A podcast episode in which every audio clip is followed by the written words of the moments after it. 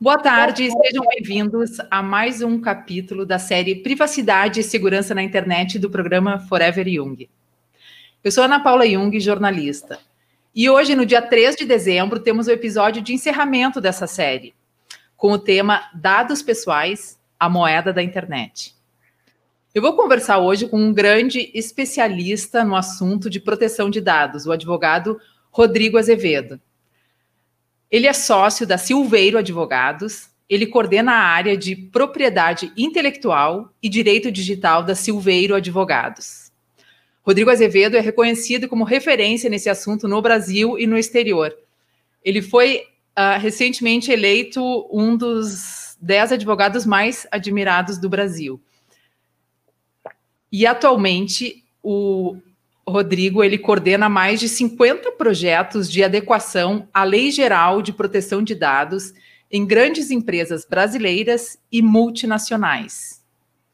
Rodrigo, bem-vindo. Obrigado, Ana. É um prazer participar do teu programa. É uma honra te receber aqui. Hum, que bom, chegou o dia, né? A gente vinha prometendo faz tempo ter esse bate-papo. Exato, eu acho que a gente pode abrir a conversa falando justamente sobre o título da nossa entrevista, que é Dados Pessoais, a moeda da internet. Por que os dados estão sendo cada vez mais valorizados? É, é esse é um fenômeno que vem já de, de algum tempo, né? Começa ainda lá na década de 80, 90, quando a nossa vida, que era toda analógica, começa a virar digital. A gente tinha aqueles arquivos dos médicos que era a fichinha né, que ele buscava do paciente. A nossa vida em qualquer setor, ela, ela basicamente estava em documentos físicos, ela era documentada fisicamente, e aí isso vai sendo digitalizado, depois vem a internet, esses dados se conectam, se interconectam, o processamento de dados vai baixando o preço e o armazenamento também de grandes volumes de dados, fazendo com que as empresas comecem a ter interesse em ter mais e mais informações sobre nós todos. Uh, até que se chega no ponto agora uh, dessa última década, onde a gente começa a perceber que todas as facilidades que a gente obteve uh, com essa personalização, do, esse conhecimento a nosso respeito que as empresas têm, que faz com que nos ofereçam coisas que a gente talvez deseje. Quem não gosta quando a Amazon indica um livro que tem tudo a ver com o teu gosto, com aquilo que tu estava procurando. Eh, mas a gente começa a perceber que também esse excesso de informações a nosso respeito traz alguns ônus, traz alguns riscos, algumas ameaças. Então, se de um lado essa é a grande moeda, porque a economia hoje está muito baseada em dados, qualquer startup, em geral, o modelo de negócio é, é em cima de dados, é em cima, não, não é com uma venda direta. É, quando a gente acessa um site ou uma plataforma na internet, como o Google, por exemplo, a gente tem a sensação que a gente não paga, que aquilo é gratuito. Isso é uma grande ilusão. Na verdade, a gente está pagando, entregando as nossas informações. Por isso, essa, essa metáfora com a moeda uh, da, da, da, internet, da, da vida atual, mas também agora as preocupações em ter um mínimo de controle na circulação dessa moeda e que a gente, na medida do possível, possa estar à frente aí dessa gestão uh, do que estão fazendo com esse nosso ativo. Uhum. Ou seja, tem o lado bom e o lado ruim. Como é que as pessoas elas podem se proteger mais, proteger mais os dados? Porque tem a parte boa que tu tem que divulgar teus dados justamente para receber essas informações mais customizadas do que tem o interesse. Por outro lado, também não sei daí quanto que tem de riscos de ser hackeado, de esses dados chegarem em locais indevidos, enfim, como, como as pessoas devem se, se resguardar melhor ou proteger melhor seus dados? É, eu acho que o, o, ponto de partida é a consciência é, dessa troca que acontece quando a gente usa uma plataforma supostamente gratuita é, na internet, por exemplo, e aonde na verdade a gente está entregando informações a nosso respeito como é, uma troca é, por esse acesso. É, só ter essa percepção já é um grande avanço, porque no uhum. mais das vezes as pessoas usam esses recursos e não se preocupam em saber exatamente quais dados eh, estão sendo entregues para fins de possibilitar, por exemplo, que você use o Waze eh, para ir de um lugar a outro. Pô, hoje ninguém imagina mais como seria né, a gente é, andar pela cidade aí sem uma ferramenta como o Waze. Agora, poucas pessoas param para pensar que uma ferramenta como essa também está fazendo o registro de todos os lugares por onde a gente circula. E qual será o uso que essa ferramenta faz desse, é, desses dados? É, será que esse uso está alinhado com o que me parece razoável ou não? Hoje, com a Lei Geral de Proteção de Dados, as empresas estão precisando deixar mais claras essas trocas. Elas precisam expressar de uma forma mais evidente, não lá na, na vírgula, na letrinha miúda, naqueles termos de uso que ninguém lê, mas deixar mais claro quais os usos que vai se fazer, quais são as finalidades da coleta daquele dado, e aí para as pessoas poderem exercerem aí a sua decisão com liberdade. E é interessante, Ana, que essa percepção de privacidade ela varia muito de indivíduo para outro. A gente vê pessoas que abrem a vida inteira nas redes sociais e outras que são extremamente recatadas e que não têm nenhuma conta no Facebook ou no Instagram, por exemplo. Uh, isso é uma decisão de cada um de nós. O problema acontece quando a gente toma essa decisão é, incidindo em erro, sem estar informado sobre as consequências da entrega desses dados. Então, acho que só tendo a consciência é, desse processo que acontece é, quando a gente abre um pouco da nossa vida ou utiliza ferramentas que usam os nossos dados, acho que já é um baita avanço. A partir dali, bom, aí tem que se fazer escolhas e essas escolhas são individuais. Né? Então, depois de ler ali exatamente o que, que o, Insta faz com os teus dados, quando você é, cria um perfil e publica na ferramenta, aí você vai decidir se você quer ou não avançar. Claro que quando você faz operações que envolvem o uso de senhas, agora na Black Friday, por exemplo, é um período que teve muita fraude. É, dados bancários, aí os cuidados têm que ser ainda muito maiores, mas justamente para evitar é, que essas informações aí não caiam na mão é, de pessoas erradas. E aí eu gosto muito de fazer um paralelo com o mundo físico. No mundo físico, a gente não entra em qualquer beco no meio da noite para comprar lá de um fornecedor obscuro que tem uma banquinha ali com, estruturada de uma forma precária para comprar um determinado produto que seja importante para nós ou entregar o dado do nosso cartão de crédito. Nos meios virtuais, a gente tem que fazer o mesmo. Né? Então tem que ter certeza com quem você está se relacionando. Uh, uh, isso só isso já garante, em grande parte, aí, uh, um, uma redução aí da, da exposição a, a fraudes. Né? Mas o nosso foco aqui maior é nos dados pessoais do que nas fraudes em geral. Uhum. E eu queria que nos contasse como é que tem sido a adequação das empresas à Lei Geral de Proteção de Dados.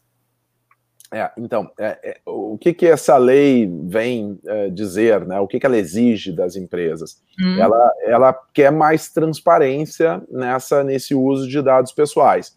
E ela é, exige isso partindo de uma, de, um seguinte, de uma seguinte lógica. Até agora, a gente podia é, criar um, uma ação de marketing, por exemplo. Imagina uma empresa que vai criar uma ação na beira da praia de Atlântida, onde vai lá uh, distribuir alguns brindes e pegar dados das pessoas que estão ali participando daquela ação.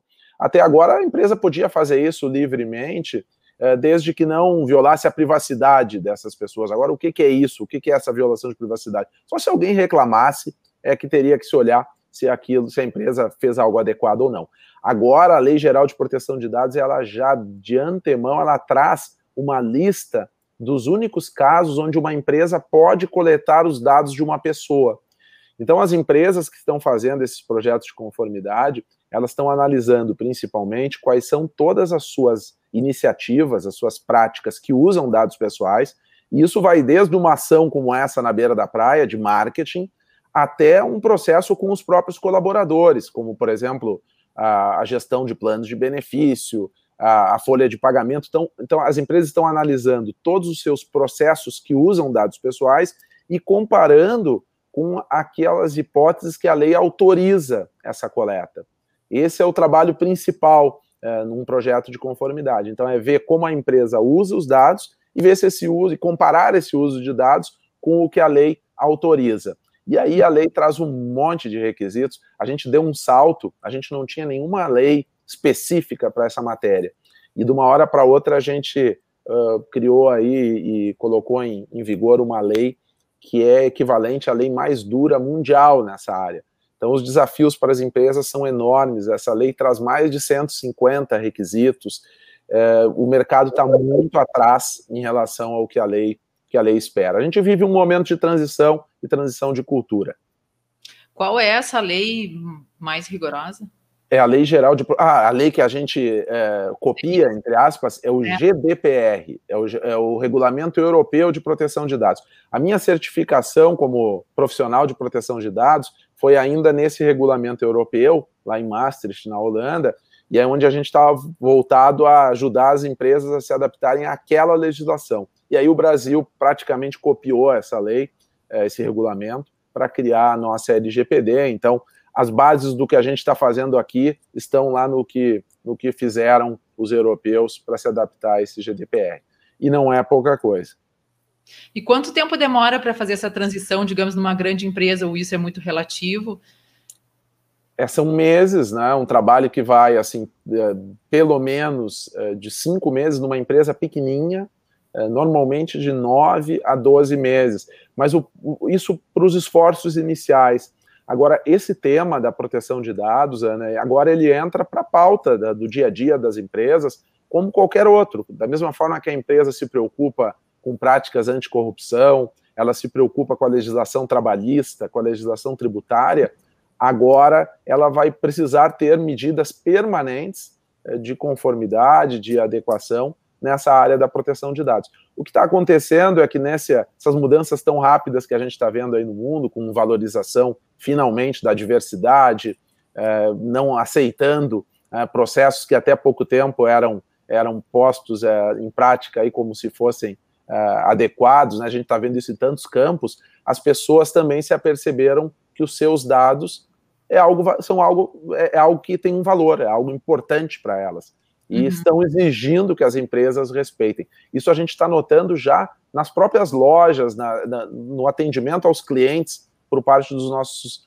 dos nossos, nossos clientes. Né? A gente é, tem ouvido que muitas vezes processos que eram muito comuns, por exemplo, você vai trocar uma mercadoria. Você comprou um determinado produto numa loja e aí você vai fazer uma troca. E aí, para fazer essa troca, a pessoa te pede dados assim absurdos que não precisaria necessariamente para esse processo. E, e, as pessoas têm reagido, têm dito, não, não, não, eu não quero entregar esses dados. Por que, que eu tenho que dar a minha, a minha renda? Por que, que eu tenho que dizer, daqui a pouco, quase a minha opção sexual para fins de trocar um produto? Não, né? É, então, essa percepção geral de que é um ativo importante nosso é a grande mudança que está fazendo essa lei, essa lei acontecer, essa lei pegar. Uhum. E como é que é a questão das multas? Elas são proporcionais ao tamanho da empresa ou como é que funciona? Imagino que sejam multas bem altas, né? É, a, a lei prevê uma, é, dois tipos assim de consequências para as empresas que não estiverem adequadas. Uma delas é as próprias pessoas reclamarem porque um direito seu, que é a proteção dos seus dados, não está sendo respeitado e pedirem uma indenização, por exemplo ou o Ministério Público, ou o PROCON, em nome dessas pessoas. A outra é que foi criada uma agência, uma agência nacional, de, uma autoridade nacional de proteção de dados. É um braço da administração pública que vai fiscalizar essa área, tipo uma CVM ou uma Anatel, para esse setor. E essa autoridade nacional, ela também pode aplicar multas, multas administrativas. Essas multas podem chegar a 2% do faturamento do grupo econômico no ano anterior, limitado a 50 milhões de reais por infração. Então é algo pesado. Claro que isso é proporcional ao tamanho do negócio, isso é proporcional ao tamanho do problema, uh, mas são multas duras e essas multas ainda não podem ser aplicadas, elas só vão poder começar a ser aplicadas a partir de agosto do ano que vem. Mas a lei já está em vigor e se as pessoas quiserem reclamar por seus direitos, aí sim elas podem já desde logo pedir indenizações ou reparações aí quando esses direitos não forem atendidos. E como é que as pequenas empresas, pequenos negócios podem fazer para se adequar à lei? Porque as grandes empresas contratam Silveira Advogados. e as pequenas é. como fazem? É, é, esse é um dilema, né, em especial aqui no Brasil, onde a gente tem um mercado composto basicamente de pequenas e médias empresas, uh, e aonde a lei, a LGPD, a lei no texto, ela não faz distinção ainda, ela não diz assim, por exemplo, essa lei exige que as empresas tenham um cargo, um profissional, criem uma posição de um profissional encarregado da proteção de dados. Esse profissional é quem vai tratar com, com as pessoas quando elas quiserem pedir algum direito que essa lei dá, ou ele vai falar com as autoridades quando vierem fiscalizar, e ele vai cuidar para que a empresa tenha uma cultura de proteção de dados. Agora, imagina um pequeno negócio, uma padaria, um restaurante, se vai ter condições de criar um posto para um encarregado do tratamento de dados. A lei não faz distinção de porte e nem de foco de atuação, por enquanto. Então, uhum. nesse momento, está todo mundo no mesmo balaio. É, a gente espera que a ANPD, essa autoridade nacional, agora ela começando a operar, que ela faça essas distinções e que ela libere determinados potes de empresa dessas obrigações. As empresas pequenas, elas não podem, elas não podem ignorar essa lei. A lei se aplica para elas também. É natural que elas, uh, que se ha, haja um entendimento das autoridades, talvez um pouco mais flexível para estruturas menores. Mas também é importante que elas uh, avaliem principalmente os seus processos de relacionamento com a clientela para que tomem um cuidado mínimo no uso dos seus dados, quer dizer, isso uh, se refere ao envio de newsletters uh, para quem não pediu, a, a, abordagens comerciais um pouco mais agressivas, como compra de bases de dados, que era algo que acontecia em larga escala, né, e agora é algo arriscado. Esses telefonemas que a gente recebe normalmente no sábado de manhã, né, cedo, para nos oferecer um imóvel ou algo do gênero que a gente não quer, é, é, isso é típica infração a essa lei. Então, as uhum. empresas, mesmo pequenas, uma imobiliária, tem que tomar esse tipo de cuidado, porque senão elas vão começar a receber condenações. Então, não dá para imaginar que elas vão fazer um super projeto de conformidade de 12 meses, como as grandes fazem, mas elas também não podem ficar paradas. Né? Se elas não fizerem nada, elas vão ser alvo fácil. E tem uma indústria vindo aí, né? Os meus colegas advogados, a nossa área é uma área que se movimenta rápido, né? Então, como o mercado está muito aquém do que essa lei exige, isso é terreno fértil para a entrada de ações exigindo o cumprimento desses direitos. E se não cumprir, que se uh, pague uma indenização. Então, a gente prevê que vai ter muito processo nessa área. E até por isso as pequenas e médias empresas não podem ficar paradas. Né? A ideia é tentar achar um, um ponto de equilíbrio aí, mínimo, principalmente nos processos mais sensíveis, esses processos de, de relacionamento com a clientela mais agressivos. É, é aonde eu sugiro que se comece. Pegando esse gancho do aumento da demanda, tem a parte boa também que vai gerar mais oportunidades no mercado de trabalho, né? Mais pessoas trabalhando e não somente advogados. Inclusive, vocês da Silveira Advogados fizeram um curso né, de treinamento que falasse um pouco mais sobre isso. Que, que perfil de profissionais que podem ter alguma oportunidade aí? Então, é, aqui tem sim uma oportunidade de mercado e ela não é só para o direito. É, esse profissional que as empresas precisarão contratar ou formar ou indicar, que é o encarregado do tratamento de dados, é um profissional que ainda não existe no mercado, porque é alguém que tem que ter um conhecimento mínimo uh, da lei, de regulatório, quer dizer, para poder ver se a empresa está cumprindo aquilo que a lei exige, mas que também precisa conhecer um pouquinho de tecnologia, de, de bases de dados, de sistemas, porque ele vai atuar ali, uh, é, o, o, analisando se a empresa está cumprindo aí com os requisitos da lei. Uh, ele precisa ser um profissional uh, também que tem uma certa independência, porque ele vai orientar a empresa para não fazer determinados atos. Então, é, é, se ele é a mesma pessoa que cria aquele processo, por exemplo, se ele é o cara que montou a estrutura de TI, talvez seja complicado depois ele fiscalizar algo que ele mesmo fez. Uhum. É, tem que ser alguém que tenha uma certa voz e seja ouvido na empresa. É, é um cargo novo esse profissional. Eu, é, é difícil achar alguém que tenha todas essas características. E, e, aí, quando deu a pandemia, agora a gente ficou muito incomodado, porque a gente faz esse trabalho em mais de 50 grandes empresas, e a gente viu que muitas estavam demitindo em massa, ou muitas pessoas sendo demitidas, e essa, essa posição estava em aberto.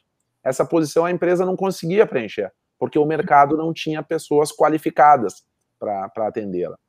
E aí, no calor aí da pandemia, veio a ideia de, de, fazer uma qualificação, que existem qualificações nessa área, mas normalmente são caras. É, são cursos como esse que eu fiz. O meu foi na Holanda, em Maastricht, quer dizer, não é para. Não, não é algo que está disponível é, se você não consegue uma bolsa ou se você não tem um recurso para investir e depois recuperar. É, então a gente teve a ideia de fazer uma qualificação gratuita é, exclusivamente para pessoas que tivessem sido demitidas durante a pandemia. A gente achava que a gente ia treinar 20, 30 pessoas no Zoom, assim, e apareceram 950 interessados. Nós treinamos 750 pessoas, foi provavelmente a coisa mais legal assim que eu já fiz, eu acho, é, que eu tenho muito orgulho de dizer, é, e nem tanto para jogar confete para essa prática, mas sim para tentar estimular uh, ideias desse tipo, né? A gente agora já está já tá com uma outra, uma outra ideia de uma ação social aí relacionada também a essas mudanças culturais uh, que a gente já vai colocar em prática. Uh, então foi, foi algo muito legal. Mas tem sim uma oportunidade, precisa qualificação, uh, mas há um, um posto novo aí no mercado que precisa ser atendido. E como é que é o nome dessa função? Como é que é o nome desse cargo? Então, é o Data Protection Officer, esse é o nome mais pomposo, né? é o que está lá no, na, na, certificação que eu fiz, mas a lei brasileira, ela chamou de uma forma nada glamurosa de encarregado, quase contínuo, quase, né? quase, sei lá, mas é, é interessante, esse nome não é ruim, porque é um cargo que tem muito ônus, muitos, muitos encargos realmente, né? É, no sentido de proteger dados pessoais. Então, aqui na lei brasileira é o encarregado do tratamento de dados pessoais. E desse curso que, que vocês fizeram, que treinaram mais de 700 pessoas, vocês tiveram algum retorno de quantos já conseguiram colocação no mercado nessa nova função? Durante o curso mesmo, ah, foi, foi super emocionante, assim, porque foram pessoas que estavam numa situação de muita fragilidade. A, a gente, desses 950, 200 a gente excluiu, porque eram pessoas que queriam se qualificar, mas que não se encaixavam no perfil da ação social. A gente queria pessoas que realmente necessitassem, né, que tivessem sido demitidas. E, e, já durante o curso, teve um, perto de cinco uh, pessoas, assim, acho, acho que cinco ou seis, uh, que já mandaram mensagens dizendo assim: acabei de ser contratado.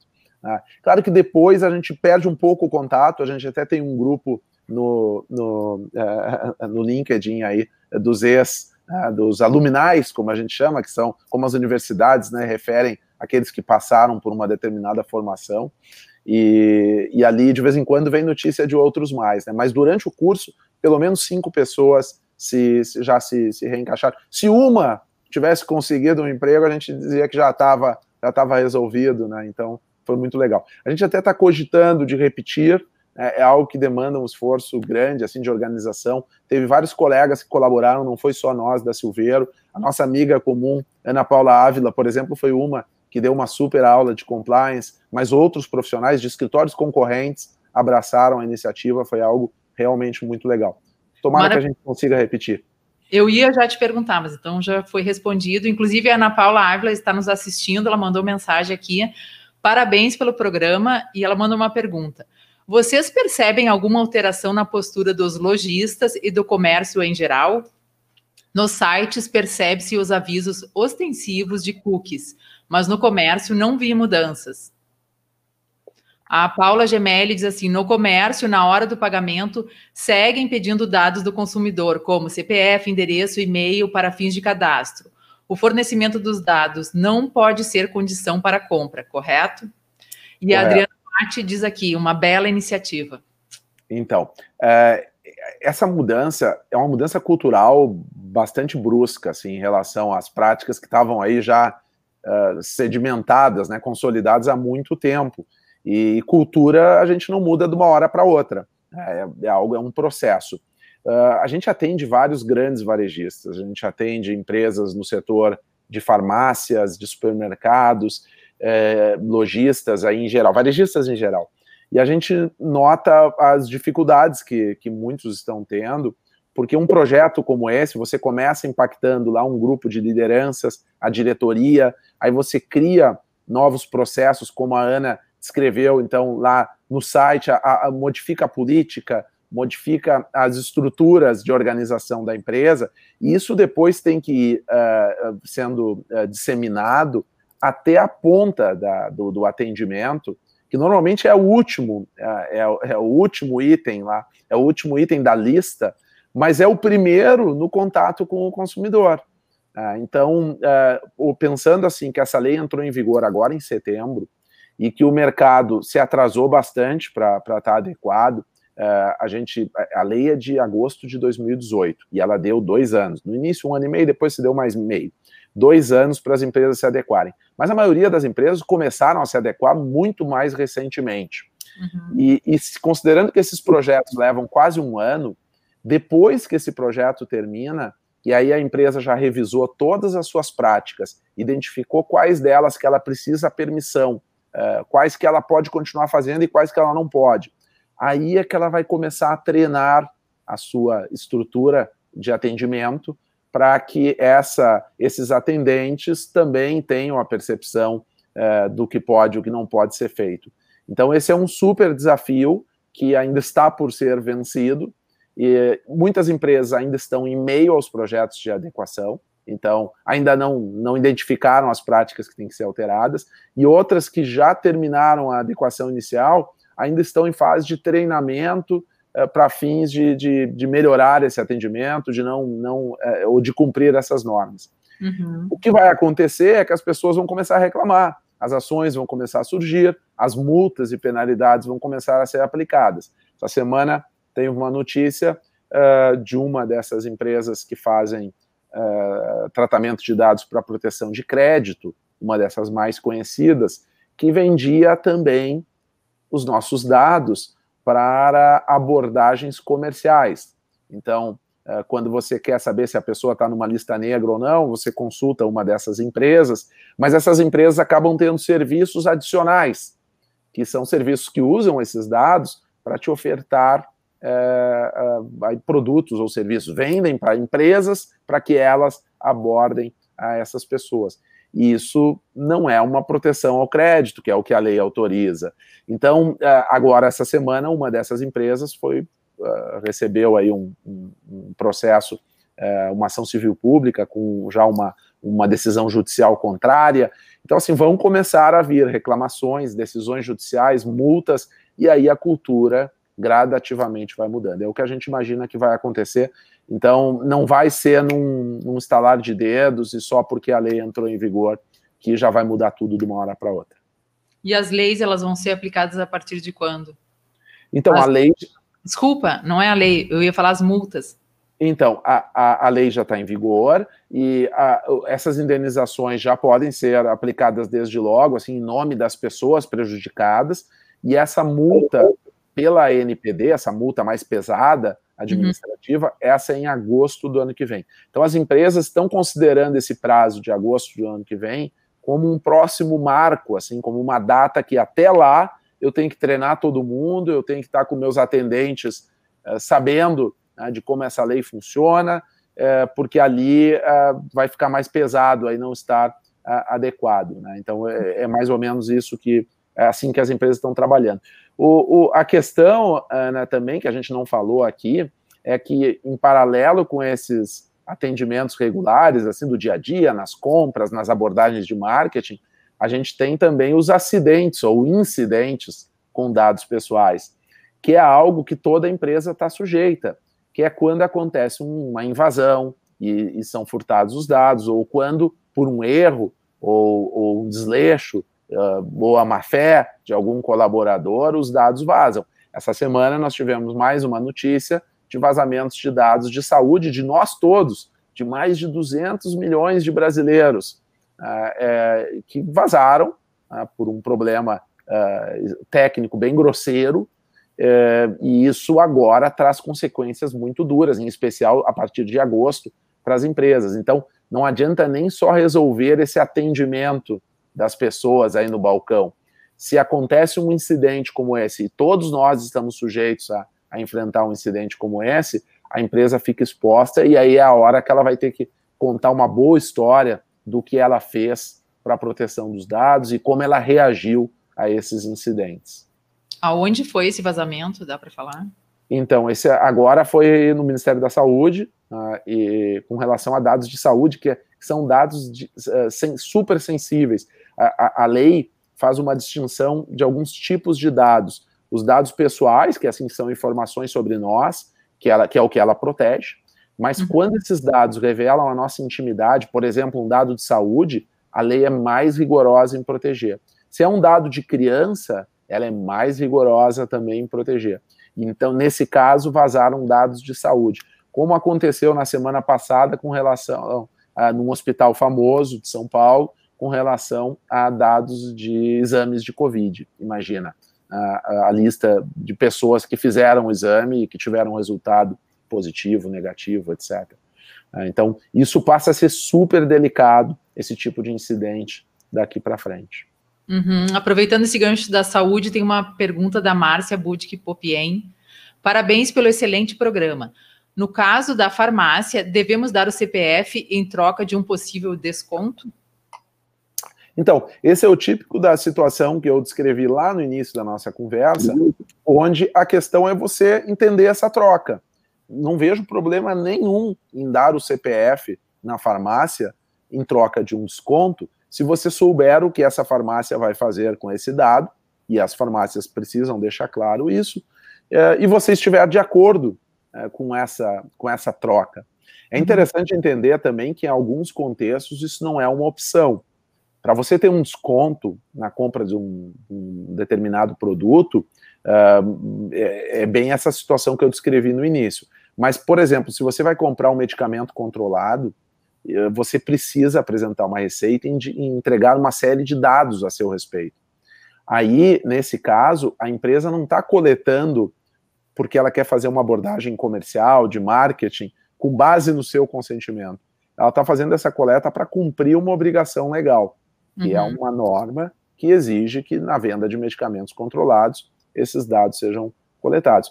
Então, assim, depende. Quando você vai numa farmácia, se você acha, se você uh, zela muito sua, pela sua privacidade, ao ponto que você não quer o desconto, você não quer uh, algum benefício de relacionamento, e você quer ficar uh, aí uh, totalmente não identificado, você não vai dar o seu CPF, você não pode ser obrigado a dar o seu CPF. Uhum. Agora, se você acha que aderir a esse plano, a esse convênio, é vantajoso, tendo em vista os usos que, que dos seus dados que são feitos, as abordagens que, que você vai receber depois, uh, talvez valha a pena você dar o seu CPF. E se isso for necessário para cumprir uma lei, bom, você só vai comprar o um medicamento se você der esses dados. E como é que a empresa vai deixar claro isso? Tinha falado que não é com contrato com letrinhas minúsculas que tem várias páginas que ninguém vai ler tudo, mas também não vai ser. Como que vai, vai se dar essa, essa informação, deixar claro isso para o consumidor? Então, é, uma primeira fonte são as políticas de privacidade de cada empresa que elas precisam tornar públicas. Né? É, em geral, isso você encontra no site da empresa. Se é uma, um, uma promoção, se é um, um, uma associação a uma, a uma determinada iniciativa, normalmente há também o regulamento desse, desse clube ou desse, uh, uh, dessa iniciativa de, de descontos, né? Uh, onde ali isso pode aparecer. Em alguns outros contextos, você vai no momento que você se cadastra você vai receber ali um, um termo que pode estar na tela, e você vai lá e vai clicar, ou você vai dar o ok colocando lá o, o, o seu número do seu CPF para sinalizar que você concordou. De alguma forma, você precisa sinalizar inequivocamente uh, para objetivos específicos, não, não para um uso generalizado dos seus dados, eh, indicando quais dados que você tá, que estão sendo coletados, para que aí sim esse, esse consentimento seja, seja válido. Né? Então, cada empresa está agora no dilema de como coletar essas, uh, esses consentimentos. Uh, as informações gerais você acha lá na política, e quando for necessário o consentimento, a empresa vai ter que implementar isso de alguma forma. Seja no balcão, numa primeira vez que você vai fazer uma compra depois uh, da lei estar tá em vigor, ou seja, enviando um SMS para você, para que você analise ali uh, os usos que são feitos do seu dado, e aí você uh, vá concordar. Tem as formas mais criativas, algumas bem de acordo com a lei, outras que já geram alguma dúvida, alguma insegurança, e a gente vai nos próximos meses aí uh, e vendo as interpretações aí das decisões com relação ao que é adequado ou não é. Uma mudança cultural, de novo. Uhum. A tendência, então, é que diminua aqueles milhares de ligações de telemarketing que a gente recebe. A gente às vezes, espera... né? Descobre o nosso número e ficam ligando, ligando, ligando, ligando. É, a gente espera que sim, né? a lei vem para isso. Uh, agora, o tratamento dos nossos dados, essa economia baseada em dados, essa não vai deixar de existir. E nem é o propósito da lei que ela uh, descontinue. Imagina se de uma hora para outra a gente tivesse que começar a pagar, mesmo que fosse alguns centavos por cada busca no Google. Quantas pessoas preferiria pagar cinco centavos por cada uso do, do Google, ao invés de entregar para o Google aquilo que você está procurando? Eu tenho uhum. dúvidas. Eu tenho, ou se for um centavo mesmo, ou dois centavos. Eu tenho, eh, então, eh, não, a, a lei não é para mudar essa, essa cultura. Talvez esse modelo de negócio seja razoável, desde que ele seja transparente, desde uhum. que a gente entenda uh, a troca que está acontecendo e consiga gerenciar os nossos dados. Em geral, essas plataformas também, e empresas em geral, estão tendo que nos entregar agora um painel de controle, entre aspas, às vezes não é digital, mas um local onde você consiga entrar e gerenciar os seus dados e dizer para a plataforma: olha, eu não quero que você use meus dados para isso. Para essa outra finalidade, eu concordo. Uh, ou, ou não, eu não quero que você colete dado nenhum meu. E aí talvez a plataforma me diga, bom, sem dado nenhum, talvez algum serviço eu não vou conseguir te entregar, porque eles dependem dessa personalização. Então, é, é essa, é, é, essa transparência e essa possibilidade de gestão das nossas informações que a lei tenta trazer. Né? Uhum. E que ainda tem muito, a gente tem muito para evoluir para conseguir atingir. Né? Mas, mas a lei só está começando, ela, é, ela, tem um mês e meio aí em vigor, dois meses em vigor, nem isso. Né? Então, temos que esperar para ver. A Neuci Guadanin diz muito esclarecedor, ótimo programa. E Adriana Mate, para este tipo de incidente, como ocorrido com o vazamento de dados, o ideal é a empresa ter programas de compliance, certo? Poderia descrever um pouco como como compliance e a LGPD conversam? É. E o Delmar, Delmar Brichou, não deveríamos ter antes de uma lei de proteção de dados a proteção de unificação de dados, tipo cadastro único, e disto um programa mais coeso de controle do Estado? É, então, é, é, vamos lá, por partes. É, é essa última pergunta é, é, é um dilema, essa questão do, da gestão dos dados, o quanto é melhor concentrá-los ou o quanto é melhor ter eles bem dispersos. É, a lógica de concentrar, isso vale não só para os dados em geral no mercado, mas vale até dentro, dentro de uma empresa. É melhor você ter todos os dados numa mesma plataforma ou dispersos em vários lugares. Se você tem todos num só lugar, você tem a vantagem de que você protege aquele espaço uh, e é aquele ali, né? Então você consegue ter um foco maior. Mas e se vazar esse grande banco central de dados? Eu não gosto dessa opção. Não me parece ser a melhor, ainda mais se isso for gerenciado pelo Estado. A gente vê como uh, os entes públicos têm dificuldade em se adequar a leis como essa. Se o mercado se as empresas estão tendo muita dificuldade, imaginam os, imaginem os entes públicos. Não é por nada que muitos dos vazamentos que têm ocorrido são em órgãos públicos. É, é, já é célebre quando alguém se aposenta, que às vezes a pessoa nem sabe ainda que está aposentada e já recebe um telefonema de alguém oferecendo algum hum. crédito ou algo relacionado à aposentadoria. Por quê? Porque vazou aonde? Né, lá no setor público que maneja essa informação.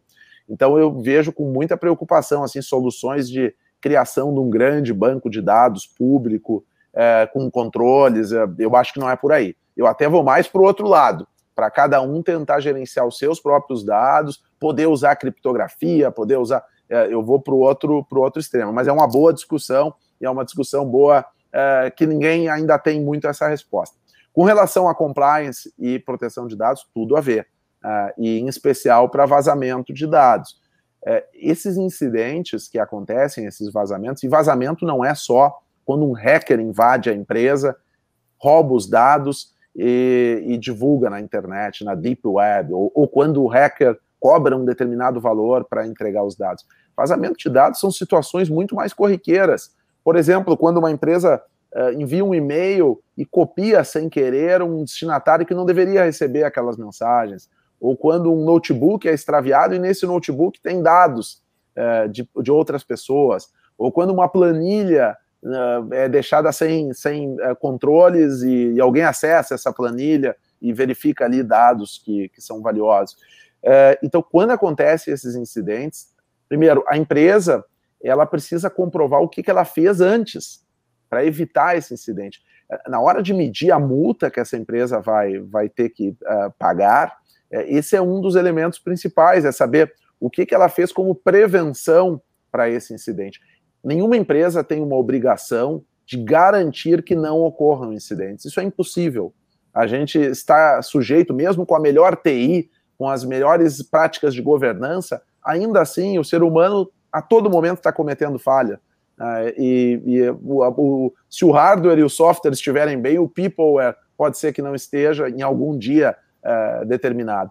Então, o, o, que a empresa precisa, sim, é mostrar que ela adotou as melhores práticas, tanto na prevenção, como depois que aconteceu o incidente, que ela reagiu rápido e de forma adequada. E isso é compliance, isso é gestão de crises, isso é a empresa avaliar previamente as ameaças, criar planos para quando esses incidentes acontecerem e, quando acontecerem, implementar esses planos rapidamente. Uma das coisas que a lei exige agora, por exemplo, é que haja um reporte do incidente para a autoridade nacional e para as próprias pessoas. Talvez as pessoas que estejam nos assistindo tenham recebido semana passada um e-mail da ANEEL, da Agência Nacional de Energia Elétrica, dizendo que houve um vazamento de dados de consumidores uh, de, de energia elétrica do país inteiro, onde, por um problema, uma falha lá interna, uh, diversos dados nossos foram expostos. E aí eles se viram obrigados a nos mandar um e-mail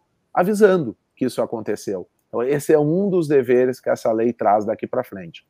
E estar adequado a essas normas é, da, é compliance por essência. Né? Então, com certeza, a pergunta está tá muito adequada. Certo, a gente já está se assim, encaminhando então para o final do programa. Teria muito mais assunto para falar, muito mais perguntas. Entrou aqui a, a, pergunta da Ione Russo: dados judiciais também serão preservados? E Sim. antes de encerrar o programa, também tem uma outra pergunta para fazer sobre o plágio digital. Eu queria que você explicasse um pouco o que, que pode, o que, que não pode, o que, que é exatamente o plágio digital. Tá. Bom, essa pergunta primeiro do, dos dados uh, judiciais. Uh, qualquer dado pessoal uh, se sujeita aí a essa lei, salvo o uso desses dados para fins de segurança pública. Então, os dados utilizados pela, pelas polícias, pelo Ministério Público para investigação de crimes, esses, o uso desses dados não está sujeito a essa lei. Mas, de resto, o uso de dados em processos, por exemplo, ele precisa estar adequado a essa norma. O, o que tem essa lei só é, é, dentre aquelas hipóteses em que ela autoriza que a gente use dados pessoais, uma delas é para exercício de direitos em processos. Então, se eu preciso cobrar alguém que está me devendo, é natural que eu vou ter que botar nesse processo o nome, o endereço dessa pessoa que me deve, a situação da dívida que ela tem comigo, e isso é uma daquelas hipóteses que a lei autoriza para uso de dados. Agora, a gente tem que ter cuidado, mesmo em processos, a usar informações de outras pessoas que não fazem parte daquela, daquela disputa, porque isso sim pode é, significar aí um, um, descumprimento dessa norma. A questão do plágio até não, não tem uma relação assim mais direta com a, a proteção de dados, mas é um, um, outro, uma outra decorrência desse, dessa digitalização da nossa vida e das nossas relações uh, sociais, uh, onde uh, nos meios digitais é muito fácil uh, se aproveitar aí de criações alheias, com um clique você consegue reproduzir um, um conteúdo e utilizá-lo numa apresentação, ou numa palestra, ou num texto que você esteja escrevendo. a lógica para os meios digitais é a mesma dos meios analógicos. A gente não pode se apropriar do que não é nosso, em salvo se a gente tiver uma, uma permissão para isso, seja da pessoa ou seja da legislação. A lei autoriza, em alguns casos, até que você uh, use uh, criações de, de outras pessoas, como, por exemplo, quando a gente faz um trabalho acadêmico e a gente cita o que alguém escreveu sobre o mesmo tema. Mas nesses casos, é sempre importante você atribuir a autoria. Então, sempre que você for usar um conteúdo digital que não foi você que criou, primeiro, verifique se essa pessoa autorizou essa, esse uso.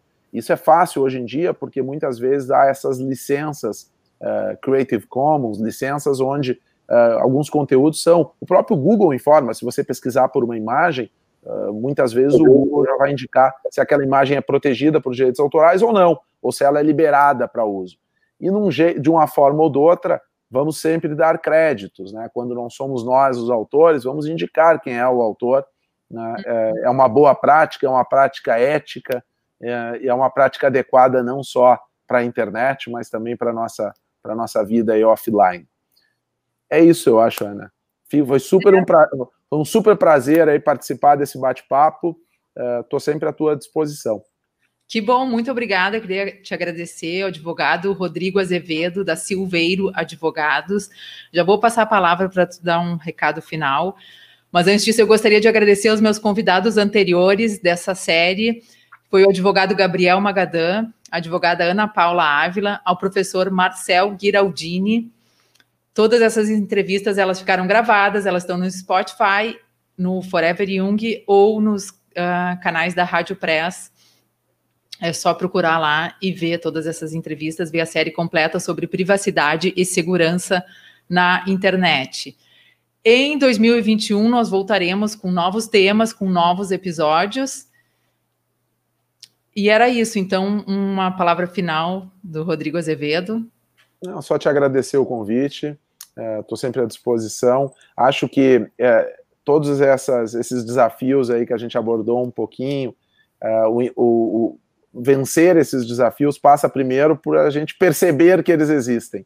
É, eu estou nessa área há mais de 20 anos, é, é uma área que está super aquecida agora, cheia é, de, de novos colegas, o que é ótimo, porque ajuda a disseminar a consciência sobre o, o tema. Durante boa parte desses 20 anos, o primeiro desafio era explicar para a empresa, para o cliente, que esse era um tema caro, um tema relevante, um tema importante que ela deveria dar atenção a esse tema. Hoje, a proteção de dados está na capa dos jornais quase todos os dias. Na capa. Nos jornais ele está todos os dias, mas na capa quase todos os dias. E isso é fruto de uma maior consciência coletiva de que as nossas informações são caras, que vem também de escândalos como foi lá a Cambridge Analytica, como foi uh, de, de abordagens é, como a que a gente está fazendo hoje aqui para o público em geral, a gente não está falando só com especialistas, é, de séries como a gente tem visto no Netflix, agora essa é o Dilema das Redes, que tanto debate gerou, mas tantas outras. Então, acho que é super importante e é um dever nosso, para de quem está nessa área há mais tempo, trazer esse, esse debate para o público em geral, porque a partir dessa percepção da importância desse tema, é que a gente começa a avançar nessa mudança de cultura. Acho que a gente está no caminho. Tá bom? Um grande abraço. Antes de encerrar, quero dizer que a Ana Clara Berwanger Bittencourt mandou um recado aqui. Excelente entrevista. Muito obrigada. Um bom final de ano a todos. Que Deus abençoe e até 2021. Tchau, até tchau. Mais.